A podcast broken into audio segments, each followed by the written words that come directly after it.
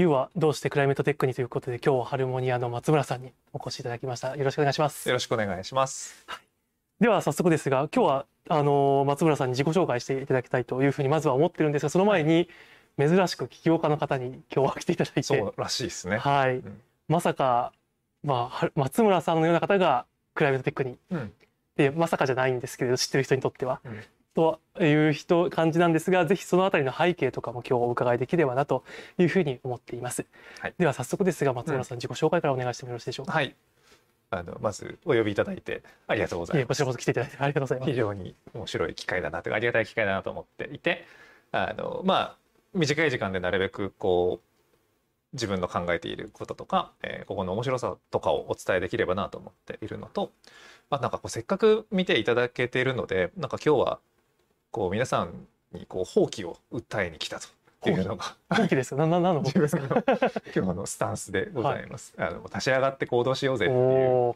ところを、えー、なぜこう思い始めたのかとかをなんか分かち合えればなと思っていますと。ぜひ。で自己紹介をすると、はい。えー、ハルモニア株式会社の CEO の松村大樹と言います。今33歳でえー、25歳の時に会社この会社を立ち上げて、えー、そこからまあずっと、えー、プライシング、まあ、プライステックって呼ばれるような、えー、事業をやってき、えー、ました。で、えーまあ、自分のバックグラウンドでいうともともとは法学部政治学科っていうすごいゼネラリストばかりになるなんか何でも広く学ぼうみたいなあの大学の卒業で、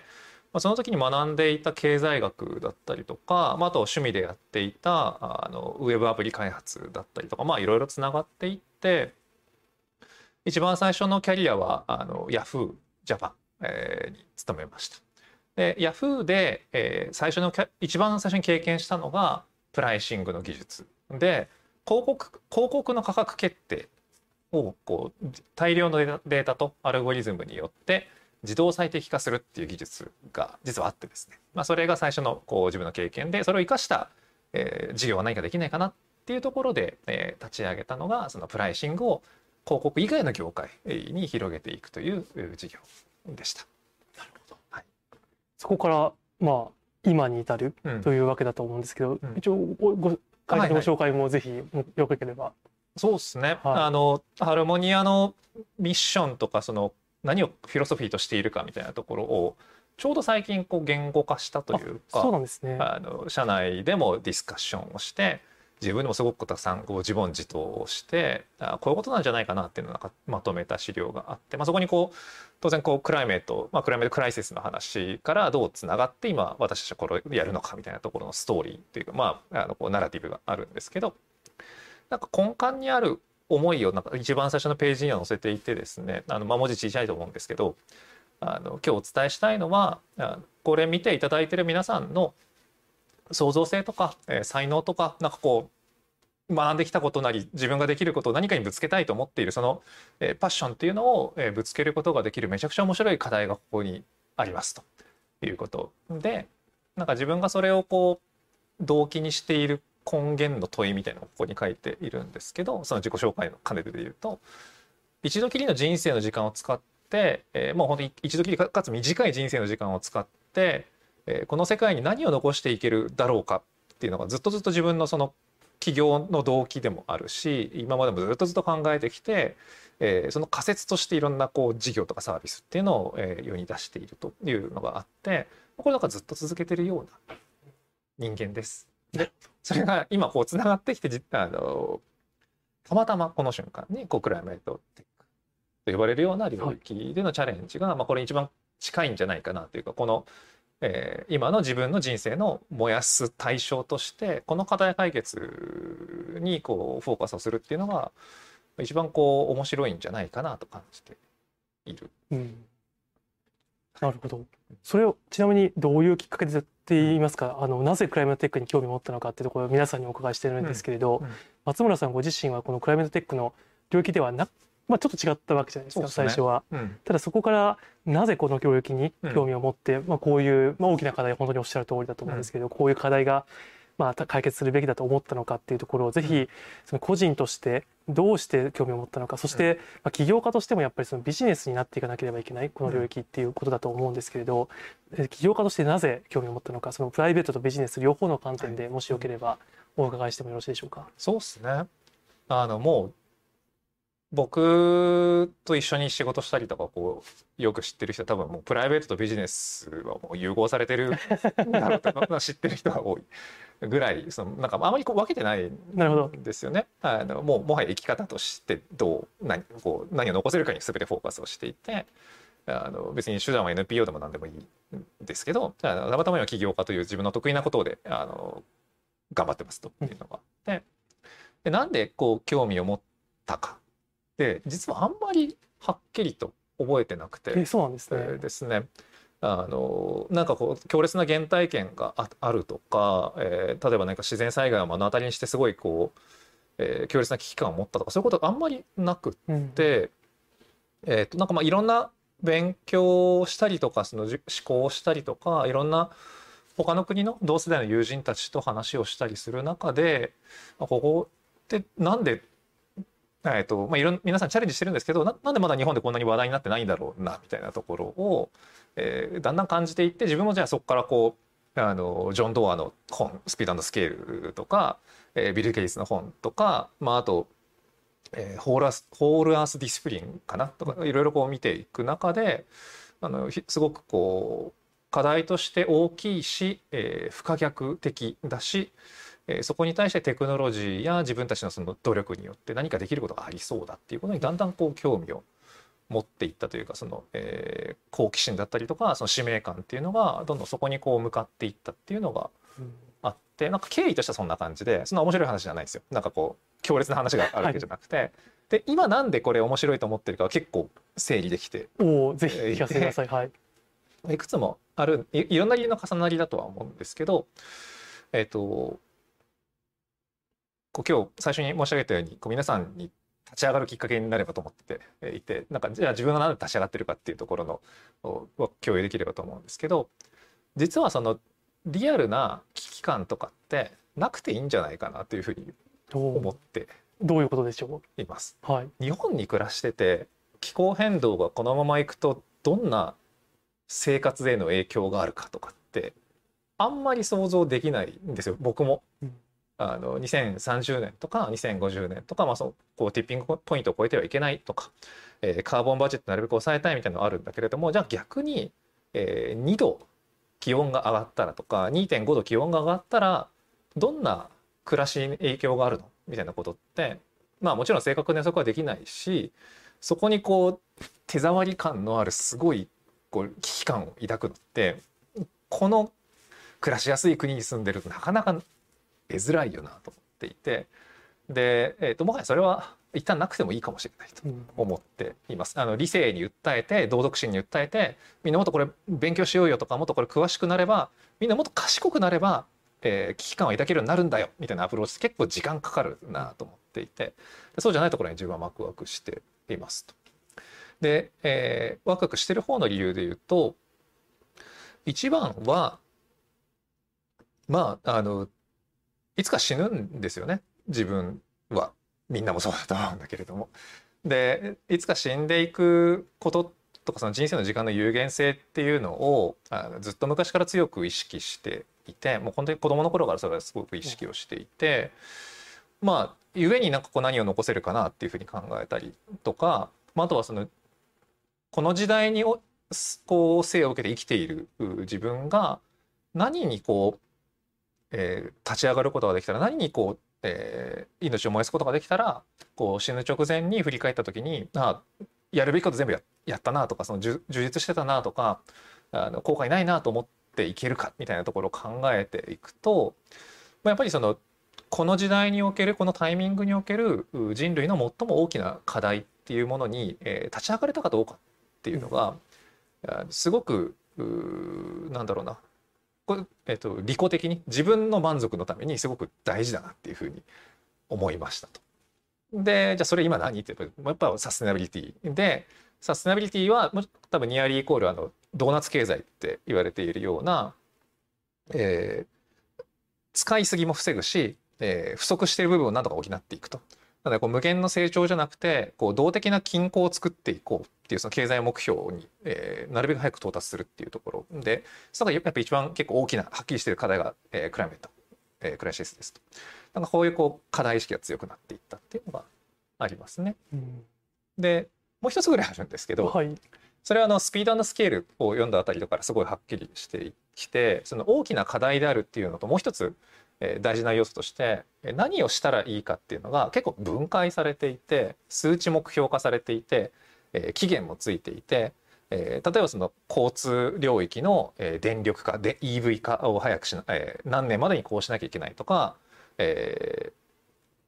タンパク源をなるべくこう牛肉や、えー、牛のミルクから新しいこう植物性なり新しいこう代替的なタンパク源にこう何パーセント移行しなければいけないみたいなすごい分解されて目標になってるんですね。でこうなってくるとすごいわなんかワクワクするというのがあってなんだか分かんない地球温暖化をこうなんとか止めなきゃってふわってしてる状態でまだみんな動けないんですけど目標が OKR の形あの OKR の形でスピードスケールは分解してるんですけど OKR として設定されると多分日本中のそしてあの世界中のこう問題解決大好きな皆さんとか、えー、そのクリエイティビティを何かにぶつけたいと思っている皆さんが、えー、な向かいやすくなるんじゃないかなと。で自分もその、えーと、一人で自分に能力があるかはさておきそのぶつけられる対象が、えー、常に欲しいという中で、えー、スピードスケールなり、えー、まあ SDGs だってもちろんあの数値的な目標ですけどそちらかというと自分あのスピードスケールにこう共鳴をしていてですねあの目標の中で、えー、自分たちができることがあるっていうのはつながっていった結果、まあ、クライメートテック熱いよねというよりはこの気候変動問題の解決に対して少なくともこの2020年代の、えー、自分の人生の時間っていうのはぶつけに行きたいなっていうふうに思ってますというなるほど。今です。まあ、やるべきことがもう見えてるし、うん、それが大きな課題だし、うん、なんかまあ解決できるかもしれないとそうですね。いうところがまあ気づいたと。そうですね。それがちなみにいつ頃だったんですか？となんか直接のこう最最初の,、はい、あのきっかけ多分子供の頃からの思いはあるんですけど、うん、えーと、だんだんその考え方が、えー、ビジネスチャンス的に面白いなみたいなマインドから、はい。えー、ソーシャルインパクトをどう作れるかなみたいなこととかこうどういうふうに世界よりこう良い形にしていけるかなと思い始めたのが多分、えー、と2017年とか2018年ぐらいに、えっ、と結構あの「サピエンス全史」とかを読んだタイミングから、えー、自分は結構なんだろうな、えー、今いるシステムから一歩離れてその今のシステムを客観視してどういうふうにこう未来に進めていったらいいかなっていうこととかあとその、えー、主語が、えー、常にその人類になった変化があって、はい、ですね。なんかその物事を語る時になんかうちの会社をどうしたいというよりはとかそのある業界をどうしたいというよりはあのどうせスタートアップが立ち上げるウェブサービスなんて数十年が寿命なのであの平均的には。GAFA だって来世紀残ってないじゃないですか。みたいなことを考えるとそうなんか人類レベル残していけるものってなんかその一つの会社の一つのサービスとかじゃなくて多分新しい習慣だったりとか、えーと、新しいカテゴリーですね。あのなんだろうな。あのビザとかマスターっていうサービスよりは多分クレジットカードって仕組みは結構残ると思うんですよね。で、えーと、メルカリは、えー、ブームがあってたとえこの後失速したとしても、えーと、フリマアプリっていうカテゴリーで残ると思うんですよね。それはあの人間がそういう習慣を身につけて習慣があってニーズがあれば誰かが作り続けるだろうっていうことなので多分この気候変動についてもあのもうちょっと話が大きくなりましたけどなんかこう自分のス,、えー、スコープというか、えー、成していきたいことの主語とか、もしくはその、えー、範囲みたいのがなんか人類視点になっていったりとかなんか少なくとも100年スパンみたいなものに変わっていった経緯がありますね。でその長さでその長さと広さで考えるとやっぱどう見ても人類共通テーマってここだよねっていうのは2021年とか2022年ぐらいにか、えー、会社名を株式会社空からハルモニアに変えたタイミングとかもあって、えー、自分の中でその少しずつ学ぶことも増えていったし、えー、思いも強くなっていったような気がします。なるほど。2018年から人類課題、うん、2021年ぐらいからその中でも特にクライメートみたいな領域になってきたっていうことなんですね。すねうん、ちなみに何でしょう。そういう話をする他の起業家とかっていらっしゃるんですか？あの実はあんまりいなくて。あそうなんですね。はい。あのもちろんその、えーと、ディープテックに取り組まれている素晴らしい、えー、なんていうのサステナビリティのために取り組まれている企業家の皆さんはいてリスペクトしてるしなんかこうお会いするととてもこう感銘を受けるんだけれども別決してこうやっぱ数が多いわけではなくって、えーと、自分もそうだったんで別にこう何か批判するわけじゃないんですけどなんだろうなそのビジネス的なというかその資本主義的なグロースを一番に考えている企業って実はあんまり多くないですね。みんなその会社ごとのパーパスとミッションを掲げていて、えー、それをこううまく資本主義の、えー、フィールドでやっていこうよっていうことを掲げてる企業家ばかりばかりなのでなんかその二個を対立させるわけじゃないんですけどこうこと気候変動っていうテーマになるとあんまり関心がある知人起業家はまだ多くない。日本ではっていうのを感じてます。なるほど。一方でその去年久しぶりにアメリカ西海岸行ってこう大学時代からの友人とかにもあったんですけど全然その課題意識のレベルが違っていてまああの気候だけじゃないですけどね、まあ、いろいろつながるけどあのスーパーマーケットに置いてあるのが卵の種類だったりとかあの牛乳とその代替ミルクのこのはあの幅広さとかで当然の意味あの僕の友人はもうあのオートリーが大好きでオーツミルクをいたりとかなんかその全然そのライフスタイルとして浸透度合いが違うなとか聞いてみるとやっぱり私にできる何か、えー、少しずつでもその選択のシフトってのをしていきたいみたいなことを当たり前のように言っていて、これちょっと思い返すと2015年の時に2000あ嘘です2012年の時に、えー、僕大学卒業して、えー、その卒業旅行的に、えー、シリコンバレーに行ったんですね。で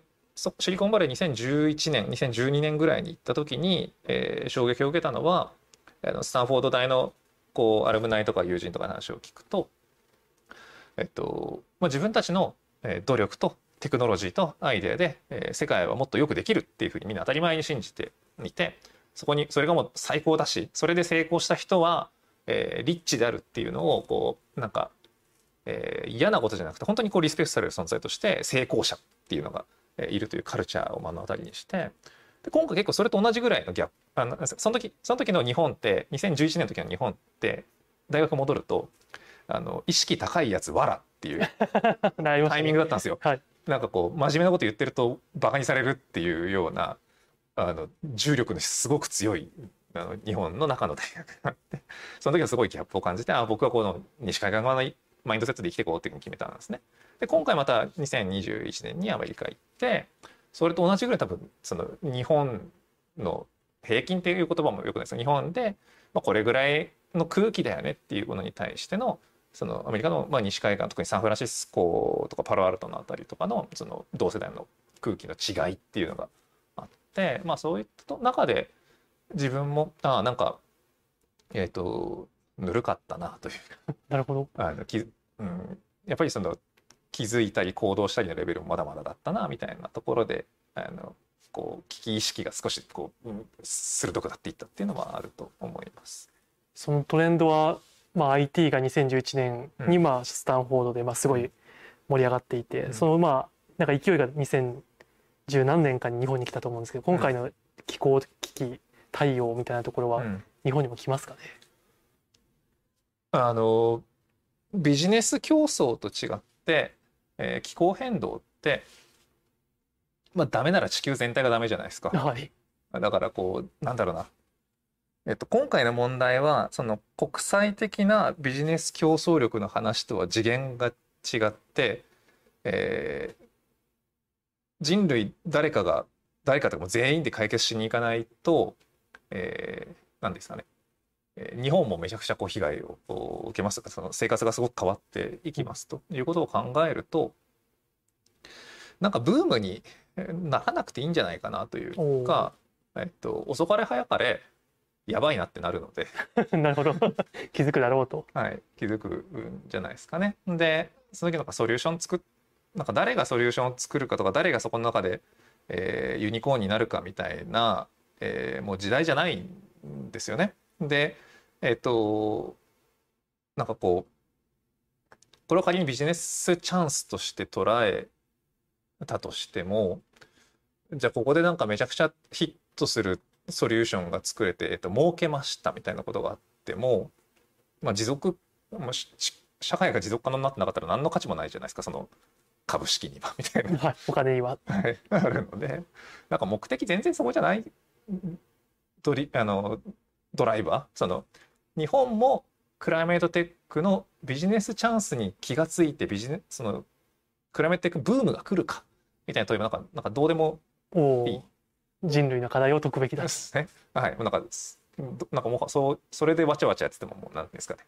あの何もならないんで、うん、えーと、そこから早からやっぱその危機意識の方の、えー、浸透っていうのは、えー、日本にも来るだろうし、まあ、来なければあのじわじわと死んでいくだけ なんでなんですかねその気づいた時にはああもう手が、えーと手遅れだねってなって気づくか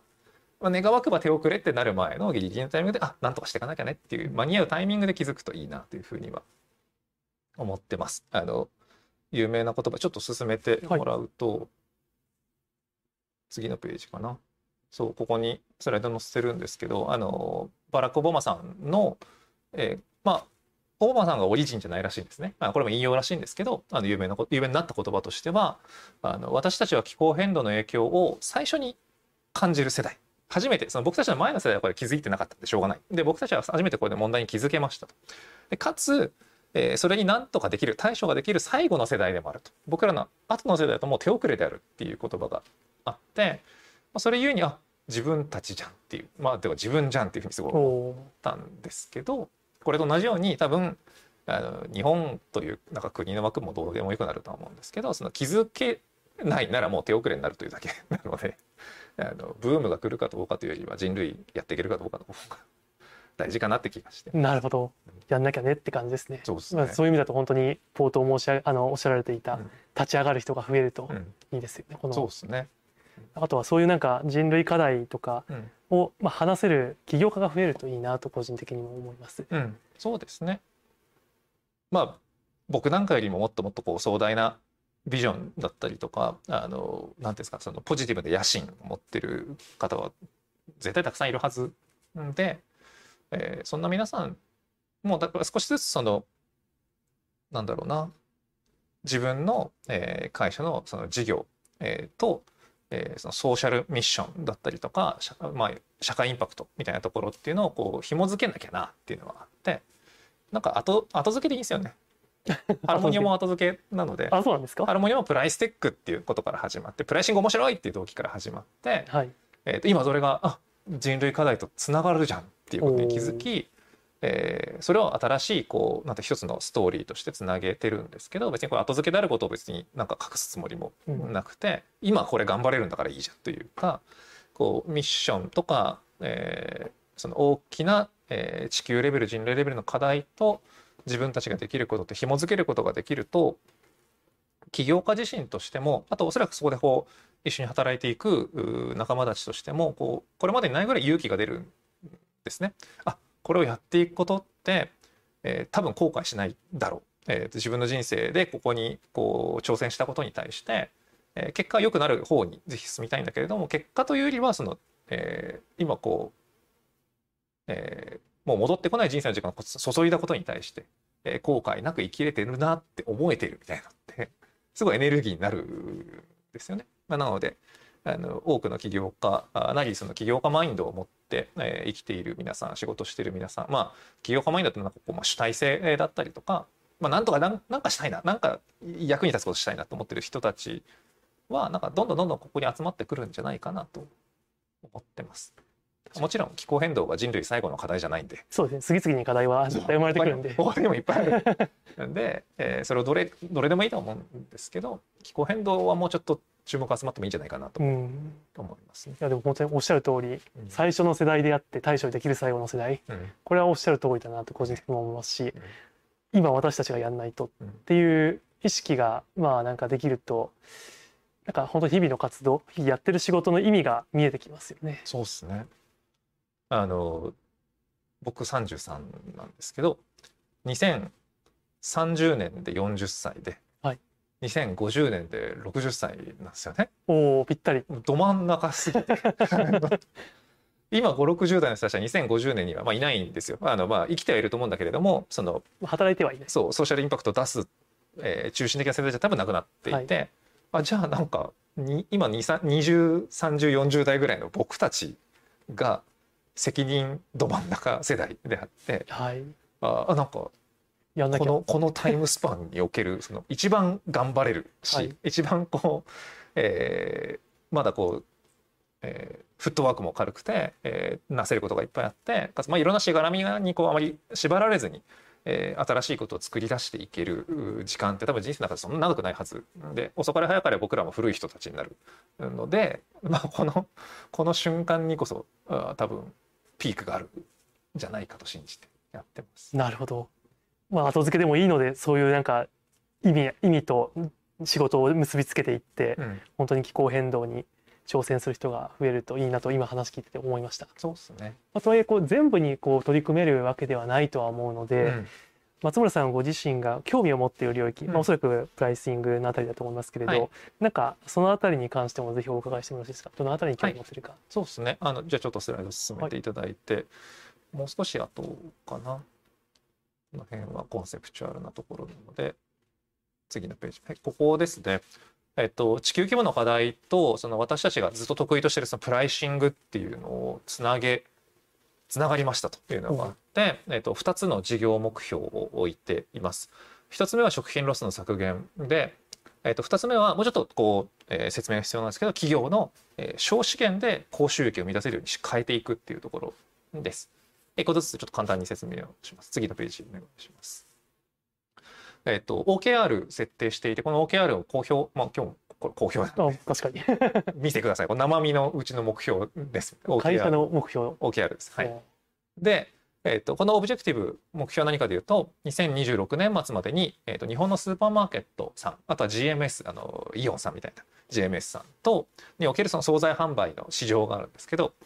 えーと、もちろん100%リーチしたいんですまずまず20%の皆さんと手を組んで、えー、その食品ロスを2022年水準から半減させにいくということを、えー、目標としています。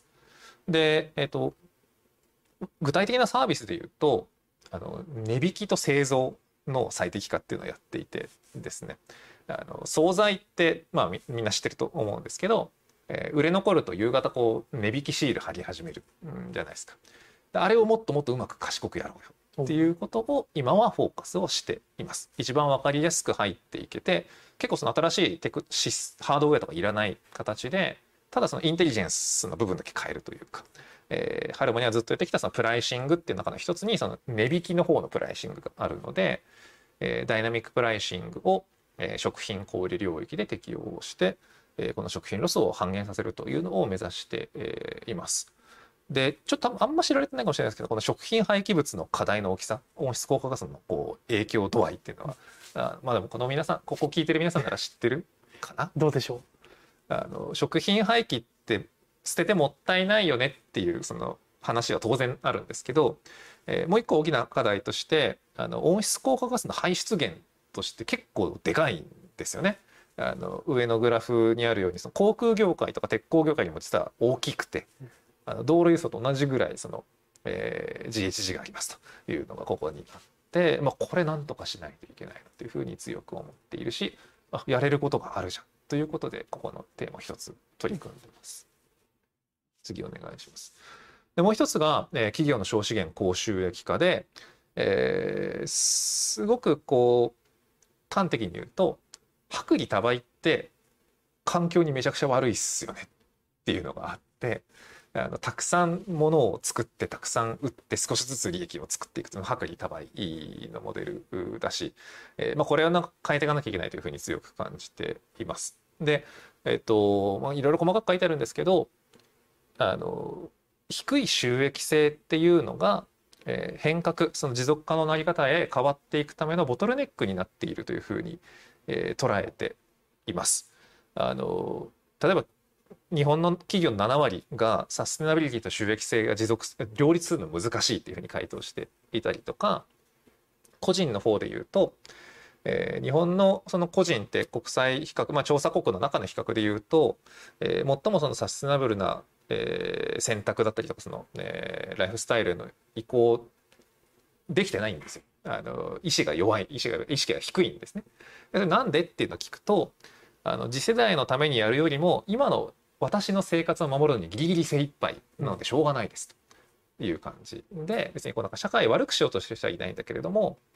あのグリーンプレミアムを払える余裕がないっすねっていうことであのサステナブルな、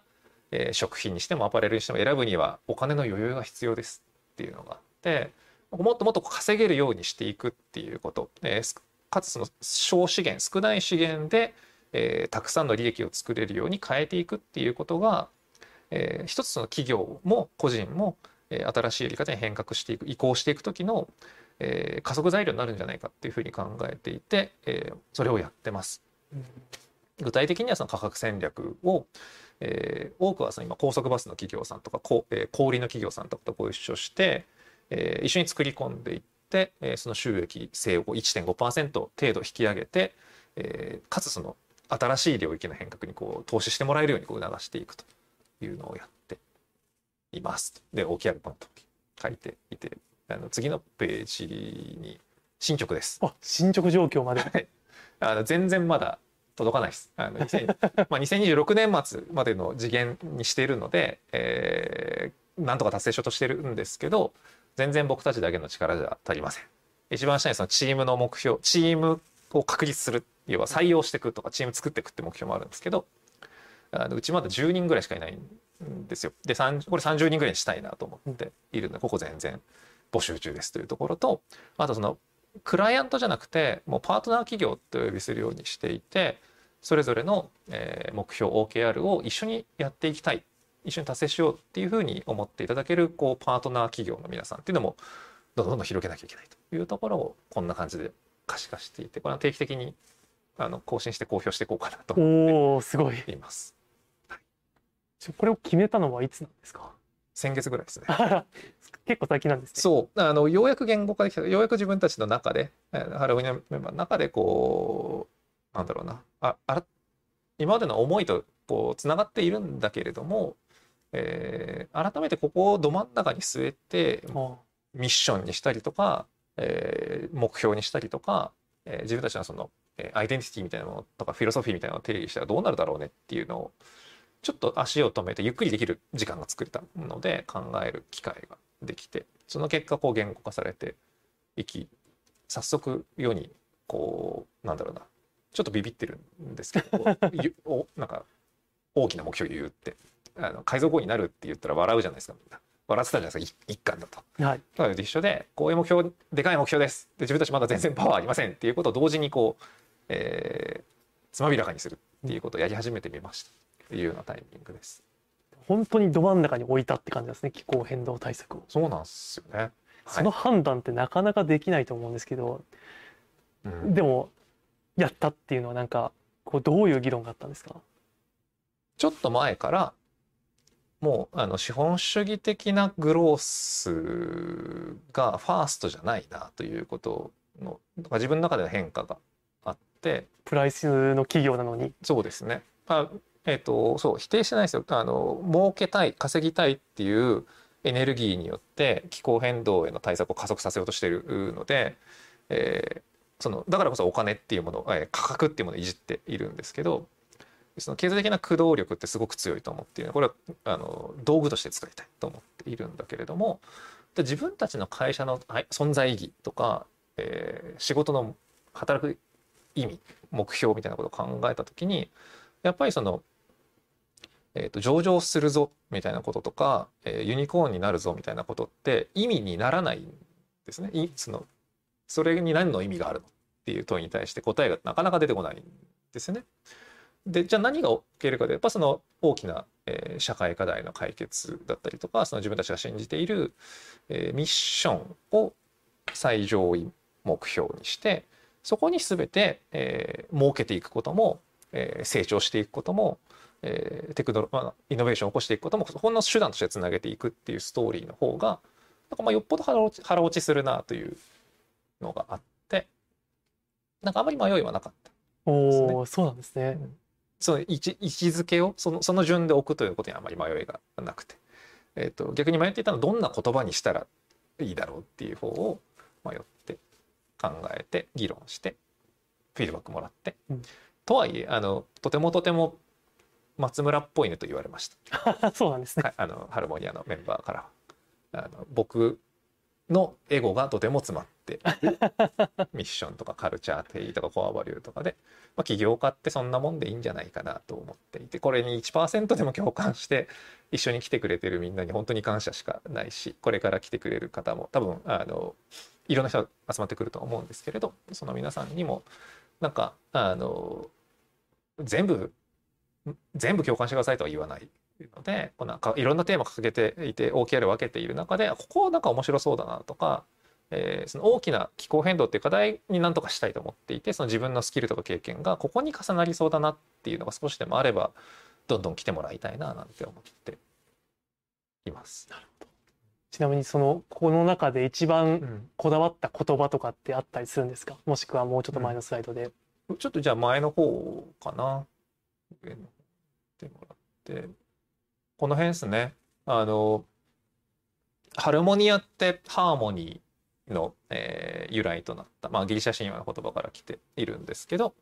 何のハーモニーかでいうと、その持続可能性と経済性の、えー、調和だったりとか、まあ、いろんなもののこう二項対立になりがちなものを、えー、より高いレベルでこう融合させていこう調和させていこうっていうコンセプトですと。でこれ社名決めた時にはそんなに深く考えてなかったんですけど。こっちのハルモニアに変えた時。あそうそうそう。あそうなんですか。で今こう考えてあなんか全部ここで言い表せてるじゃんみたいなことになっていって、あのこう全体を通じて、えー、ハーモナイズさせることとか、まあ、それを新しいこう行動規範にしたりとかあってまあなんかやっぱりこうドーナツ経済のコンセプトにすごく近いんですけど、えー、調和をさせていくこととあその難しそうな、えー、2つ2項を、えー、調和させていくことっていうのとあともう一つそのそれが動的な調和であるっていうことにこだわってこだわっていってそれはやっぱ必要だとすごい感じていてなんか安定とか固定みたいなイメージじゃなくて、えー、常にこう回りながら、えー、でもその、えー、適切な範囲に均衡しているっていう状態こそヘルシーだしやっぱりこうお金にしてもその、えー、ビジネスにしてもその、えー、人の転職とかにしてもやっぱこう流れてないとフローが流れてないと変わってよどんでいくんじゃないですか。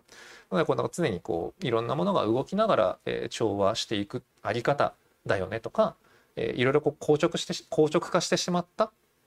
産業構造とかバリューチェーンとか、えー、サプライチェーンとかなんかそういうものを、えー、いくつかほぐしていってえー、スタティックなものからダイナミックなものにしていこうっていうのを、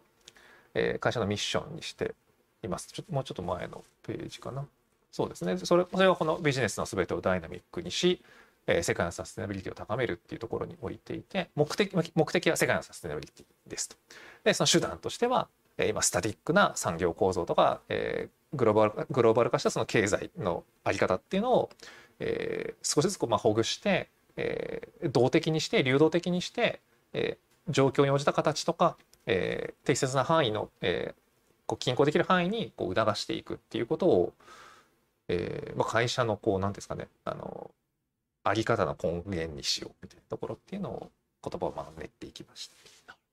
でも確かにこのダイナミックっていう言葉を聞くと何でしょうすごいちゃんと仕組みを作るとかなんか IT が活かせそうな、うん、あの領域だなとお話を伺ってて聞いていて仕組み化するダイナミックにいろんなものを最適化していくクライメートテックっていうとどうしてもこうなんかハードなディープテックみたいなイメージがありますけど、うん、IT でもできるところが結構あるんだろうなっていうのはあの今日のお話聞いててもまた他のスタートアップ見てても思うところですけど、うん、松村さんそのあたりどう思われますか？あの IPCC の報告書が出たじゃないですか。第6次のまああれも何いくつかの文化会に、はい、最後のが出た最近の出たと思うんですけどあのあれでも結構そのやれることがあるなっていうことが分かって、えーと、供給サイドその気候変動を止めるための供給サイドのテーマって結構やっぱ重いんですよね。えー、新しいエネルギーとか発電方式に切り替えようとか、えー、その要はディープテック的なところが多いんですけど、えーと、もう一個の需要サイドで要は、えー、人々のニーズとかライフスタイルとか購買を変えていこうみたいなのってマーケなんですよね。マーケティング領域とか、えー、ナラティブとかその PR みたいな領域とか人の、えー、心理を変えて行動を変えていくことができるとこの需要サイドの問題が解決していくよねっていうことが書かれてたじゃないですか。あれ見ると広告屋さんとかあのまなんていうんですかねえっ、ー、とディープじゃない方のソフトウェアの皆さん僕も含めてやれることとかなりあるなあっ、えー、あの中に分かりやすくその例えば、えー、さっきやったその牛牛牛由来のタンパク源から、えー、新しいその代替ミルクとか、えー、プラントベーストミートとかにこうし人々の購買、えー、人々のそのライフスタイルを変えていくって広告じゃないですか。広告とかあのパブリックリレーションとか、うん、えー、と世の中へのこうストーリーをどう作っていってはや流行りを作るかみたいな話なので結構結構その、えっ、ー、と、今、いわゆるその、えー、マーケティング業界とか、マーケ用のテクノロジーとかで、えー、起業していたりとか、えー、働いていたりする皆さんにやれることがかなりあるなというふうに思ってます。それに気づいてる人はまだまだ少ないんですかね、もしかして。ね、めっちゃめっちゃ面白いと思いますよ。それこそあのコピーライティングとかキャッチコピーで人が動くかもしれないし、えー、インフルエンサーとかそのアンバサダーが大きくこう何ていうんですかね共感者を集めていくこともできるだろうしやっぱりその本当にこう根幹の,、えー、そのクリエーションをしているのは、えー、そのディープテック領域に取り組まれていたりとか、えー、それこそじゃあその代替肉をこうゼロから作るみたいなところに取り組まれている皆さんだと思うんですけどなんかそこにこうそれができないからといって自分たちを下に見る必要もなくて両方必要なんですよね。あのそれをそれが多くの人に売れてくと食べられてくってのはすごく重要だし、えー、じゃあ、えー、同じ電力選択ができるなら今までの、えー、通常プランの、えー、電気料金のプランじゃなくてじゃあ再生エネルギーの方再生可能エネルギーの方に切り替えると今日できるんでね今日できるしあの来月からこう請求変わるしみたいなところが、うん、なんならあのそっちの方が安いパターンもあったりするのでそういうこう人の考え方を少しずつ変えていくっていうところとかに、えー、もっともっとその今発揮できてない才能をこうぶつけていけるチャンスが大いにあるんじゃないかなと思っていて。でプライシングってそのマーケティングの中のワンテーマなので自分たちもその需要サイドにおける、えー、大きな役割を果たせるんじゃないかとワクワクしています。なるほど。いう感じです。いやぜひそういうなんかワクワクできるところに視聴いただいている皆さんに気づいてほしいなと思うんですけれど、うん、多分視聴者視聴者の皆さんの中で結構多いのがその起業したいとか、まあ、このクライメットテックの領域で起業したいとか、まあ、興味持ってるみたいな方が多いと思っていて、うん、ただまあ多分アクションにはまだつながっていないっていう人もそれなりにいるのかなと思ってます、うん、そういう方々に向けて何から始めることをお勧めしますか？松村さんなら。あの今すぐ立ち上がるべきだと思うんですよね。あのまあ、2030年までもう7年切ったんそうですよね。勉強してる場合じゃないっ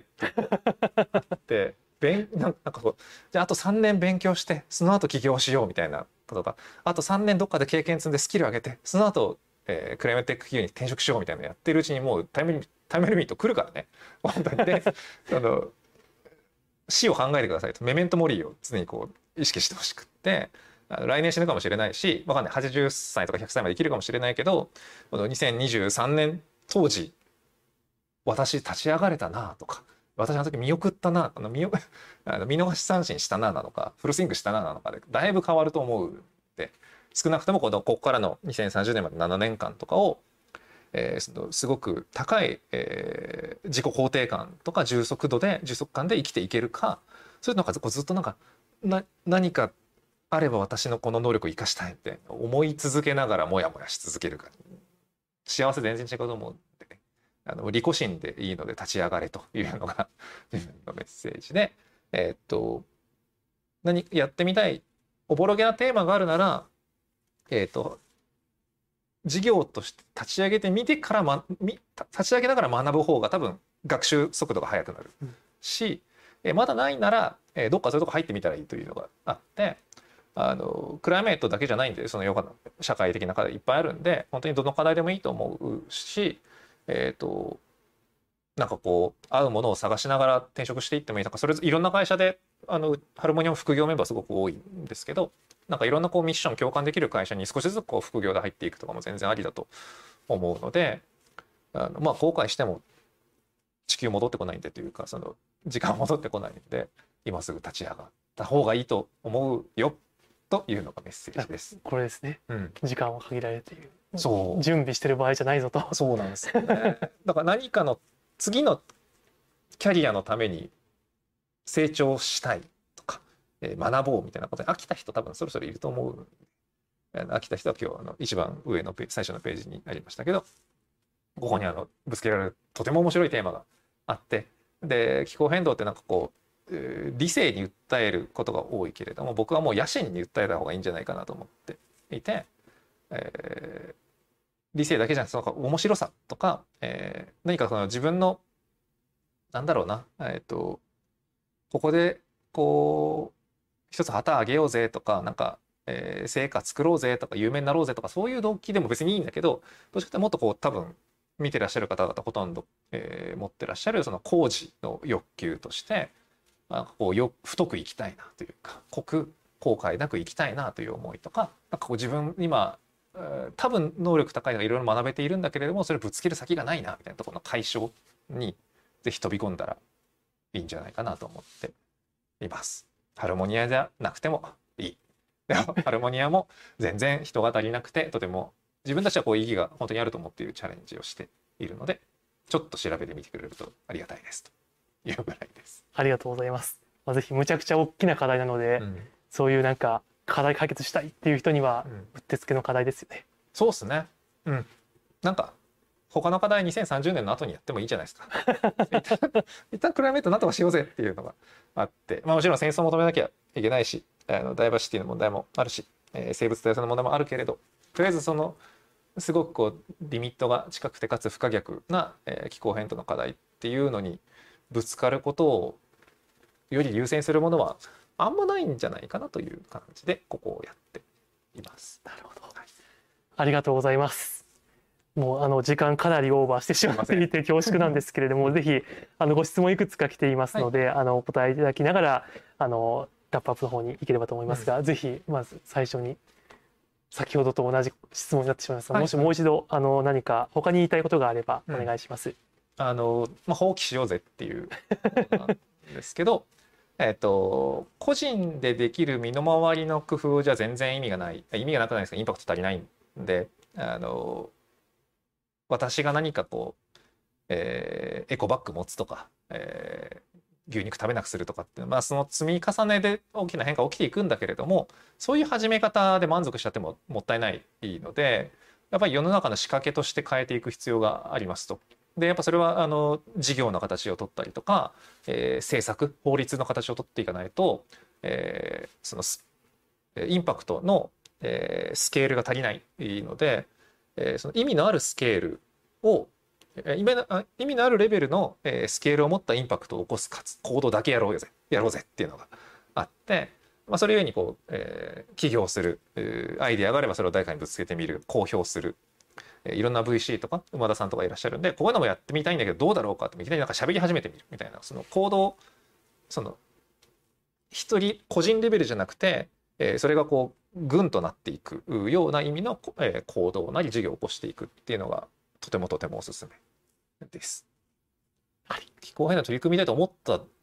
思えてる段階でもうすごいですよねと思ってもう立ち上げる立ち上がるしかないですねあそうそうそう 思えてる人がまだ多分少ないんで思えてる思えてるならそれは責任があるんですよっていうことだと思ってます。ありがとうございます。では次のご質問にいきたいと思います。うん、正直な話、自分の身の回りだけ幸せになればいいやという意見を優秀な友人知人からよく聞きます。うん、このような人たちを気候変動の領域に巻き込むにはどのような方法があると思いますか、うん、もしくは巻き込まなくてもいずれは気づくという話なのでしょうか？あの2つアプローチがあってあの「Life is short」とか、えー、人生1回だみたいなことってどっちの意味にも使われるんですよね。人生1回だから、えー、意義あることしようよって思う人もいれば人生1回だし、まあ、人生短いんだから、まあ、自分が幸せになることにまず集中しようよっていうその好きに生きるんだっていうふうになる人もどっちもいて別にこれ否定する気はないですと。ただ、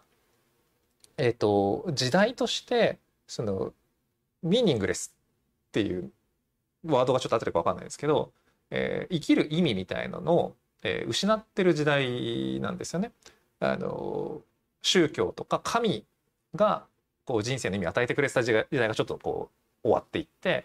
で科学とか、えー、資本主義みたいなのが次のこうブームになってて、えー、資本主義に乗っかっていれば要はみんなどんどん資本積み重ねていけば幸せになれるぞ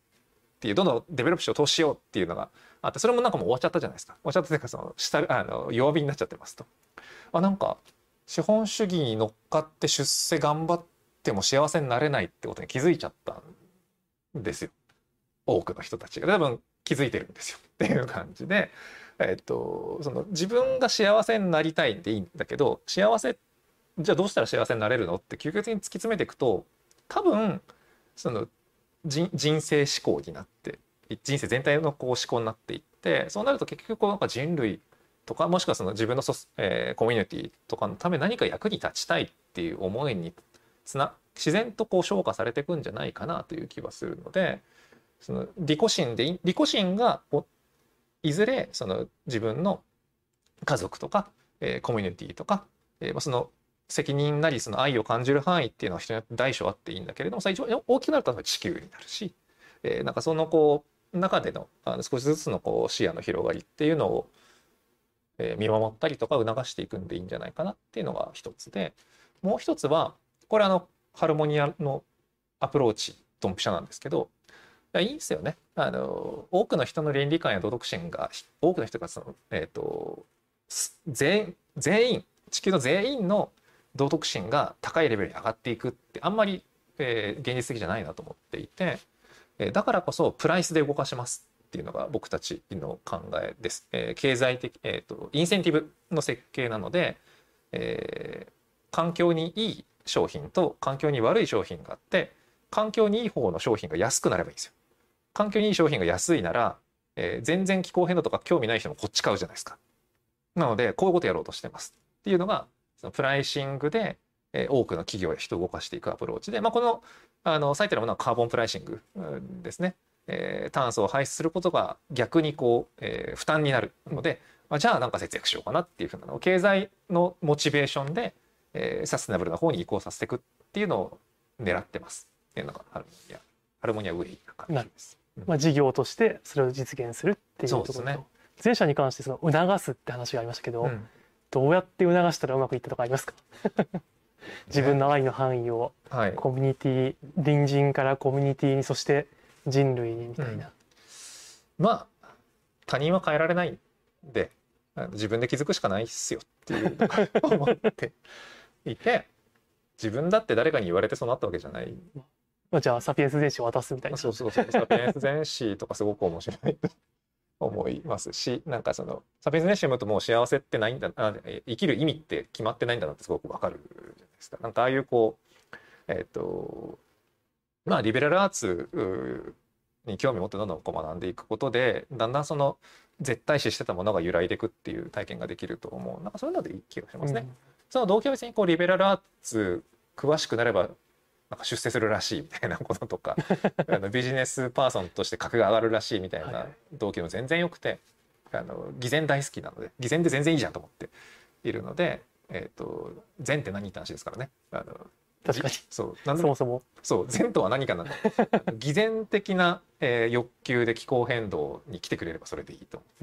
いうし、偽善的な欲求で、えー、そういった知識をどんどん身につけてくる人が増えていくでいいと思っているのでなんか本当にそれこそクライマットテック熱いらしいぜ。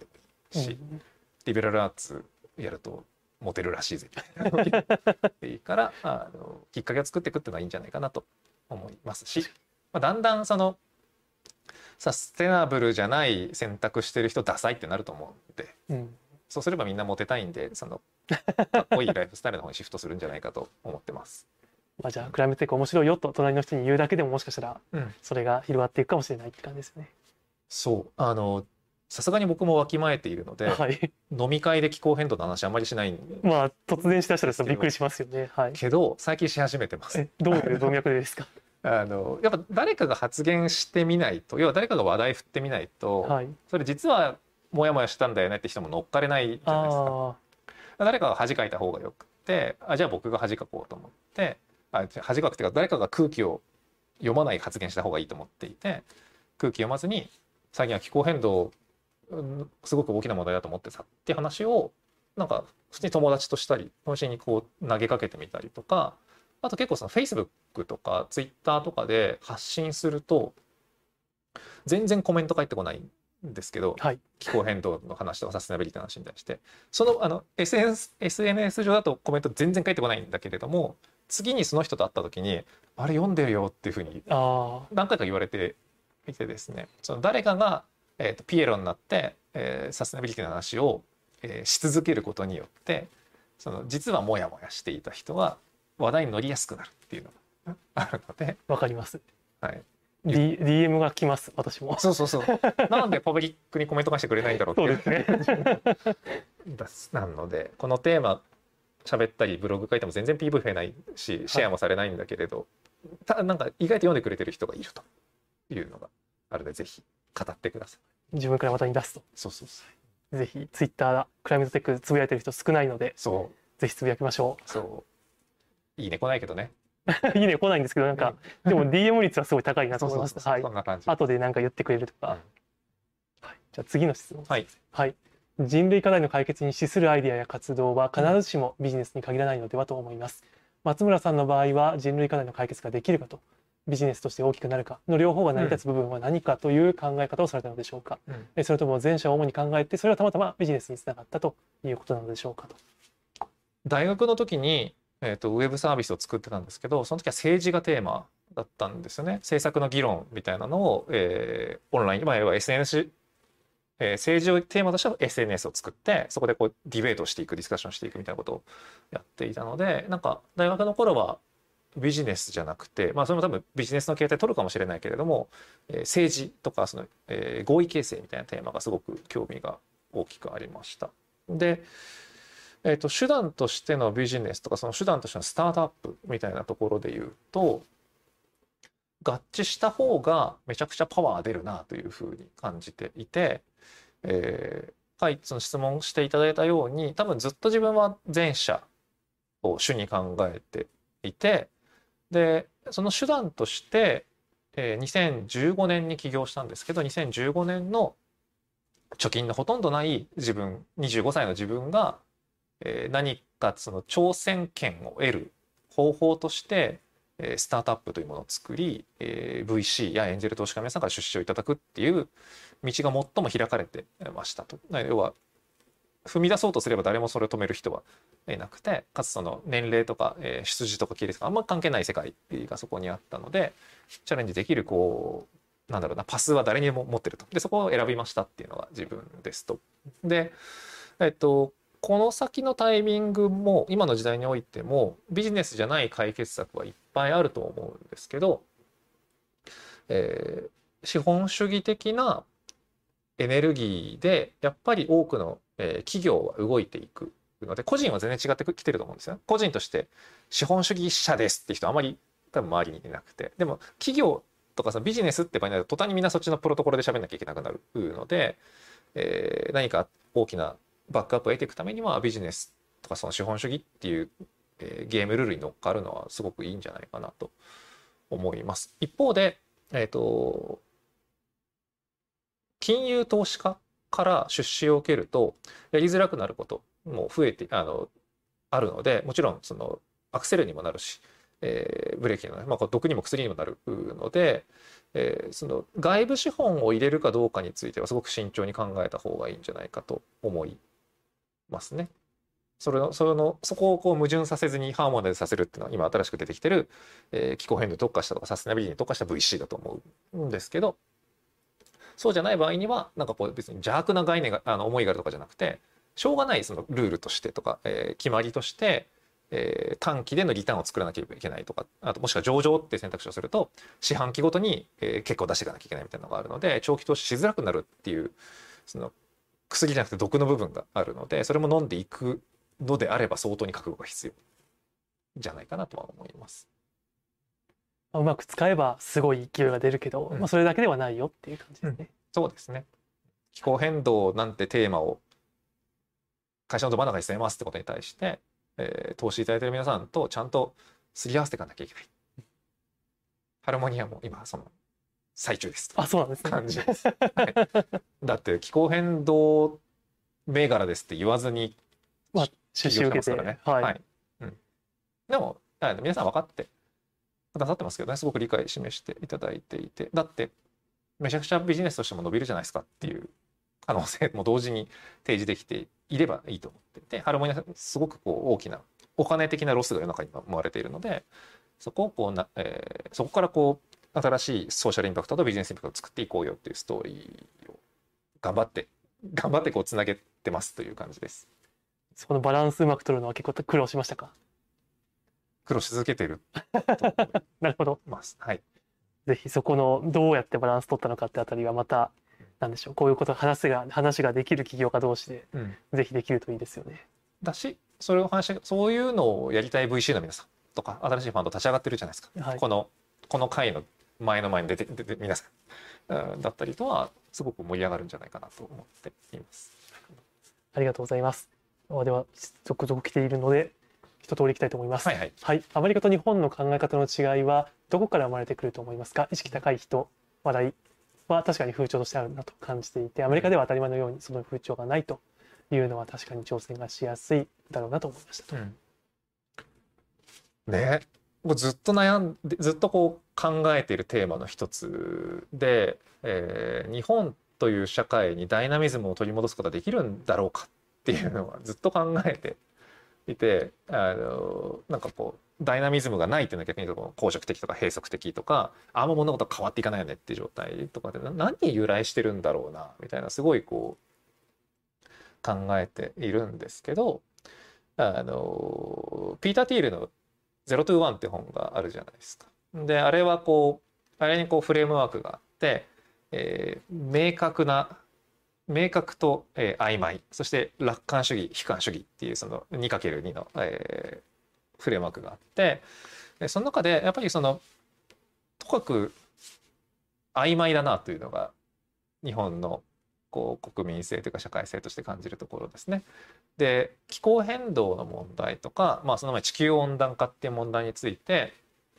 知っていますっていう回答する人って日本人結構比率高いんですよね。アメリカ行くと気候変動なんて嘘っぱちだとか、え、ー、と、陰謀だっていう人の比率もちろんまだまだいて、え、ー、と、日本の方が圧倒的に気候変動問題だよねって思ってるんですよ。これはすごい意外なんだけれども。じゃあ行動してますかって聞くと急にこう回答率下がるっていうのがあるので、えー、とここにその曖昧さ曖昧な危機意識っていう問題があるんじゃないかなというふうに自分は感じていますね。だからその、えっ、ー、と意識のそのなんていうんですか、えっ、ー、と、リテラシーとか意識の高い低いとかそのもちろんその全体平均で見見るというよりはその、えー、カリフォルニアのカルチャーってアメリカの中でも得意なので、えーと、それがアメリカ平均じゃないんですけどそのいわゆるこうシリコンバレー的なマインドだったりとか、えー、イノベーティブな人たちとかクリエイティブクラスの人たちのマインドっていうのはアメリカではマイノリティっていうのは理解しつつもその人たちとえー、日本の人たちでなんかこう能力とか知識の差があるというよりは、えー、その危機意識なりその楽観主義にしても悲観主義にしても、えー、明確なのか曖昧なのかってところの違いが大きいんじゃないかなという気がしています。なのでこうさっきのその調査結果で言うといみんな問題とは知ってるけど、えー、どっちかですね誰かが何とかしてくれるんじゃないかなと思っているかもうダメなんじゃないかなと思っているかのどちらかに多分今分布しちゃってる人が多い国なのかなって思っています。うん、曖昧な楽観主義と曖昧な悲観主義が多いって感じなんですかね。うん、本当気持ち悪いですよねっていうふうに。なんか自分は嫌だなとそう思って、えー、ななんでそのまま曖昧なまま置いておけるんだろうっていうふうにさ こう思うんですけどいやなんかそこにもいいことがきっとあるんですよ。あの曖昧であることのそのなんていうんですかね。白黒を分けないところへの強みって何かある？あると信じてはいます。ありがとうございます。はい、では次の質問です。サンフランシスコなどの海外の同世代の方と日本の方々で、まあ、昨年も2011年も意識に違いがあるのはそれぞれなぜだと思いますか、うん、またその差は時間が経てば縮まるものなのでしょうか？逆に時間が経たないと縮まらないのでしょうか、ねそう自分別にアメリカで育ったりとか暮らしてたわけではないのでやっぱ時々って差が差に歴然その歴然さに気づくみたいなレベルなので全然そのアメリカこうであるって言える立場にはないんですけどうんとアメリカ全体が決して意識が高いわけじゃないと感じています。で日本とアメリカでいうとそのえっ、ー、と確率分布の形が違うんじゃないかなと思っていて、え、ー、と日本の方がもしかしたらもしかえっ、ー、と平均で見ると日本もアメリカも同じぐらいなのかもしれない、えー、ですと。ただ、えー、アメリカはそのもっともっとこう、えー、超上の人と超下の人もいて、えー、それぞれにこう考え方とか、えー、リテラシーとか、えー、その意識、えー、というか持続可能な生き方をどんどん選択していくっていうその行動力だったりっていうのが、えー、尖ってる人たちが一定数いると。で一方で日本はこの平均レベルにすごく固まっちゃってるんじゃないかなっていうふうな気がしていて別にこう邪悪な人たちその環境破壊主義者の人たちもいないし一方でその環境アクティビストもあまりいないっていうふうなこの確率分布のその真ん中のところがすごいこう大きな国民性っていうか今のところのこの国の状態なんじゃないかなっていうふうに考えているのでなんかこう、えー、と差を縮めていくという考えというよりはこの上に尖った人たち日本で増やしたいですねっていうのが思いますね。全体の平均を上げていくっていう考えよりは平均は多分あんまり変わらないしもしかしたら日本の方がその気候変動で理解度高かったりするので、えー、過激派を増やしていくそのこう尖った側とかアクティビストを、えー、褒めていくとか、えー、カリスマにしていくとか別になんか有名じゃなくてもいいんでその友人たちの中でも一目置かれる存在にしていくみたいな方に引き上げていくっていうのがいいんじゃないかなと思っていてでそれはどこかの誰かじゃなくてあなたです。あのそのアクティブ側に立てると誰かというと今日見ているような人たちが多分その募集団じゃないですか。はい、だと思うのでその上に尖ってる層に自分がなっていって行動で示していったりとか行動できる規模がまだ大きくなくてもあの空気読まない発言でそこを変えていくっていうところからなんかこう周りの人たちの平均で自分ができるとしたらその周りの人たちが少しずつのポコポコとかっていけばそれに挟まれた人とかあの尖っていくかもしれないなって気がします。なんか少なくとも、えー、教育制度のせいにしたりとか、えー、マスコミのせいにしたりしても何も変わらないと思ってます僕はっていうのはここなんです。なるほど。まあ、縮まる縮まらないじゃなくて自分が縮めるというかなんか、うん、今ここを見ていただいている方々は積分布とかのもうちょっと右側にいる方なのでもうちょい右に行こうよみたいな感じですかね、はい、自分で動いて、うんありがとうございます。えー、では次はコメントですかねこれは、うん、ビジョン大賛成です。ありがとうございます。えー、一方で人間は性的安定を求めるような気がします。うん、動的な均衡をうまく作る仕組みが大事ですねと。動的平衡って本があるじゃないですか。はい。あの名所があるじゃないですか。人間だって変わり続けてるじゃないですかっていうか。あの止まったら死ぬ止まなんていうかなあの安寧の地はないというかそのなんかこうある瞬間に固定してそれがずっとサステナブルってまあないですよね。まあ、やっぱこう動き続けていく混じり続けていく細胞が新陳代謝し続けていくみたいなこととかっていうのがあるべきだろうなと思っていてでこの動的な均衡っていうのは果たしてその自然状態で勝手に生まれていくその自由市場なりその神の目ざる手で勝手に作られていくのかはたまた何か誰かが、えーと全体をマネジメントはできないしデザインすることもできないけどちょっとそのいいと信じる方にこう促していく仕組みぐらいはこうハルモニアなり、えー、民の力スタートアップの力でこう作っていけるんじゃないかなと思っているのでなんかその自然状態から少しだけこう、えー、デザインした方にこう動かしていく動的均衡を作っていきたいなと思っています。なるほどありがとうございます。えー、ではこちらの質問もお願いします。いっぱいありがとうございます。すみません、時間延長してしまって ああと2問なので、い、きたいと思います。はい。需要作り、マーケティングというのは納得です。うん、ただ、この気候変動ってそのまま安直に捉えると、うん、寝たいとか食べたいみたいな分かりやすい根源的な欲求に突き動かされたものではないので、うん、需要を生み出すのは難しいと思います。このあたり何か良い方法やアイディア等ありましたら伺いたいです。はいはい。そうですね。ね、多分これ、ご質問いただいた方とか見てくださってる方は、気候変動とかその持続可能性って、まあ、主としての生き残生き残りたいという根源的な欲求ど真ん中だよねっていうふうなことは多分知ってはいると思うんですね。自分はそう捉えて、いますと。で、まあ、当然その、えっ、ー、と、欲求段階説はあんまり最近正しくないらしいんですけど、マズローの話をすると、当然その生存欲求とかその、まあ、自分がある程度こう満たされてる状態にならないとプラスアルファのこう行動とか利他的なこととかって生まれないよねって僕も思うので、まあ、やっぱそのある程度豊かになるというかある程度こう、えー、自分の中のそのコップが水がこう溢れてくるような状態に多くの人を持っていくことであじゃあちょっといい方選ぼうかなよ良いってその善な方を選ぼうかなみたいなこととかって生まれてくるなとは思っていますと。ただそれじゃあ、えーと、もっと商品マーケみたいな話で言うとねやっぱ美味しいとモテると安いの力をうまく使っていった方がいいんじゃないかなと思っていて、えー、その新しい選択肢が今までの選択肢より美味しいとか、えー、そっちを選んだ方がモテる、えー、とかそっちの方が、えー、こう安いとか儲かるっていうふうにしていくと難しいこと考えずともマスが動いていくんじゃないかと僕は思っているのでそこに頑張るのがいいんじゃないかなっていう気がしますね。まあ、ただ食とか食で言うと結構みんなまずいけど健康なもの食べるじゃないですか。ヘルシーっていうのは結構強い動機になってきてると思うのでなんかその、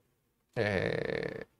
ー、動物愛護みたいな話までいくとすごいこう倫理レベルが高いですけどえー、プラントベースの方がヘルシーだよっていうことが例えば言えるとあのもっともっと人が動くかも。例えばまずくても動くかもしれないなと。そういうと人間はどうしても短期的な欲求とか短期的な利得をどうしてもこう高く評価して長期的な利得とか、うん、まあ、とか損失に関してはあんまり評価できないみたいな、そこをなんかうまくハーモナイズしていくのって、うん、価格とかでもできるものなんですよね。価格と価格でそのそうベクトル揃えていくみたいなことはすごくやれる余地が大いにあるなと思っていますね。うん、そういうのができるとなんかファイナンスとかでもやっぱ長期でやった方が儲かるので、うん、っていうふうな仕組みを作ればなんか短期でなんか消費するよりも長期的にこう投資した方がまあいいですよねっていうなんかそういう調整とか仕組みとかがシステムとかが社会の中に埋め込まれていくといいですね。そうですね。まあただもうちょっとであと10年か20年ぐらいでその成長というものを物差しとしていろんな意思決定をするっていうのもまあオワコンになるんじゃないかなと思って直完全に、これ根拠ない直感的な話なんですけどそっちのが儲かるそっちのが、えー、スケール、えー、スケそっちのが何ですかね、えーと、グロースするとかそっちの方が、えー、時価総額上がるみたいなことって何だったんだっけって多分もうすぐなるじゃないかと思っているので、そのことビジネス株式会社ってもなくならないんですけどそのビジネスのフィールドにおいても成長よりも大事なことってあるよねっていうことにその意思決定の時の何、えー、て言うんですかねその共通言語みたいのが変わっていくんじゃないかなと思うので今、まあ、このこの数年十十数年はこの、えー、資本主義的パワーをうまくハックしようぜの方がいいと思うんですけど、まあ、だんだんそれあのゼロにはならないけどマイノリティになっていく新しい価値観がこう主になっていく変化がもう起き始めているのを感じているので、まあ、そんな悩ま悩まなくてもというかなるほど。ハーモナイズされていく運命にあるんじゃないかと。まあそういうふうに動かしていくという感じですよね。うんうん、はいまあ、そうなってくると VC のビジネスモデルは果たしてどうなるのかって感じですね。お金を回してイノベーションを起こしていくニーズは絶えないと思うでねただそのリターンの測り方とか変わるんじゃないかとは想像しています。なるほどありがとうございます。では最後の質問です。えー、2、3年学んだりスキルをつけたりと準備している場合ではないとおっしゃられていたかと思いますが、それは起業したい場合でも同じでしょうか？学んだりスキルをつけたりした方が良い場合はありますか？あるとしたらどんなケースでしょうか？いやあのランフォーエバーなの で起業した後に学び続けるんですよっていうあるし転職するとか就職するにしても学び続ける人生ずっと学び続けるんですけど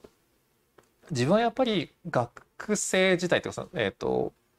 大学の時よりも起業した後の方が学習速度と学習効率がめっちゃ上がったのを感じている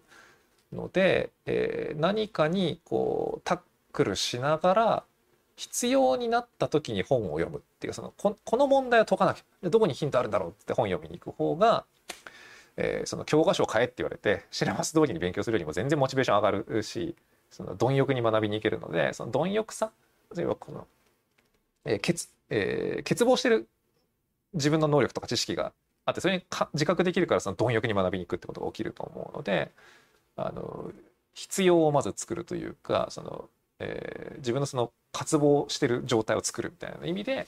えー、っと何か動きながらのがいいんじゃないですかっていうことを先ほどお伝えをしていますと。なので、まあ、なんでスキルつ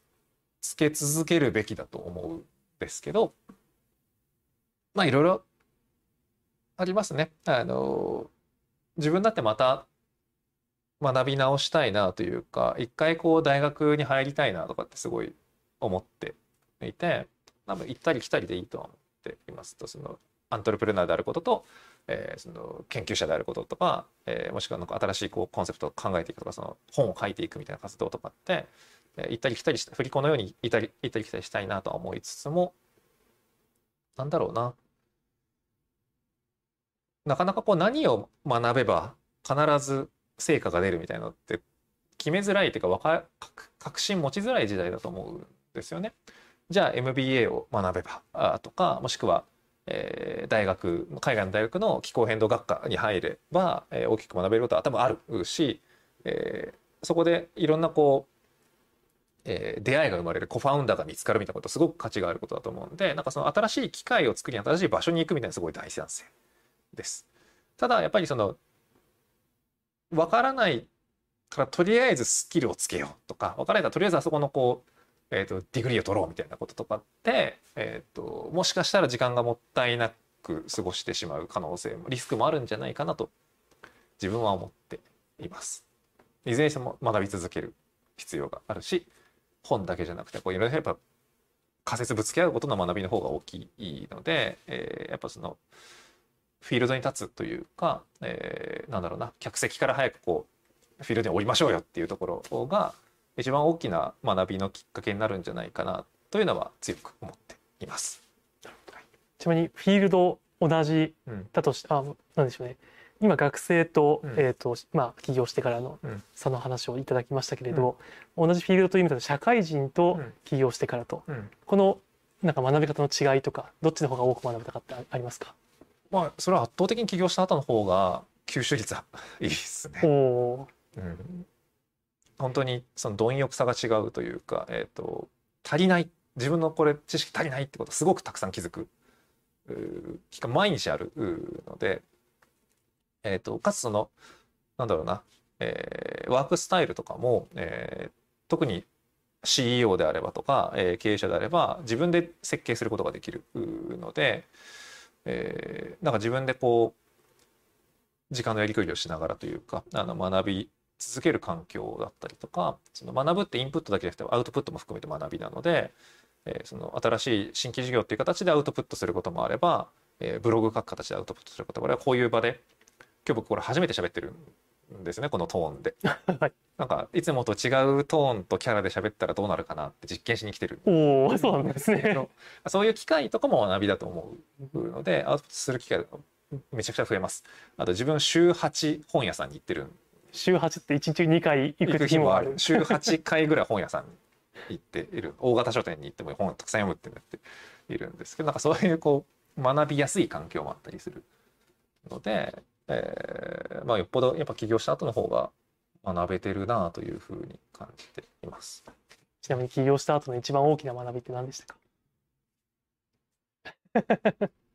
いやめちゃくちゃいっぱいあるですけどね。まあ逆に社会人のままだったらおそらく気づけなかっただろうなっていう学びとかがあれば。うん、やっぱりその究極的にこう価値のある学び、えー、と一番その人生に役立つ学びって何かで言うと、えー、自分の幸福に直結する学びだと思うんですよね。えー、地球のためとか言っときながら自分の幸福のためにこれやっているので、えー、と自分の幸福に何が一番つながる気づきとか学びだったかなで言うとやっぱりその自分の幸福感を知れたっていうところが学びとしては大きくって、就活の時に自己分析するじゃないですか。はい、あれのなんか拡大版をなんかずっとやってるみたいな感じなんですけど あの自分が働く意味とか、えー、アイデンティティとかっていうのを起業すると誰も与えてくれないんですよね。えー、大きな会社に勤めていれば別に大きくなくてもなんか組織に勤めていればその組織がミッションくれるんですけど起業すると自分でそれ考えるしかないので、えー、自分は何のためにやってるんだろう？何のために生きてる何を喜びとしてるんだろうっていうそのあのアンパンマンの歌みたいなアンパンマンの歌詞みたいなその何のために生まれて何のために死んでいくんだろうみたいなこととかをずっと考えるようになるのでそれによって得られたあ自分ってこれを愛していてこれが好きだからこれのために生きてるんだっていうふうに気づけるっていうのがなんか最大の学びだったかなというふうに振り返ると思いますね。それは多分一番こう充実した今につながっているような気がしてます。それを言語化したのがミッションでそうですね。はい。また変わると思うんですけど、うん、定期的に変わっていくもの動的平衡ですね。はい。いうんですけど、はい、芯は変わらないんじゃないかなしばらくはとは思っています。ありがとうございます。それでは質問全部お答えいただいたので最後にもしよければ、うん、視聴者の皆様にあのメッセージを一言いただいてもよろしいでしょうか。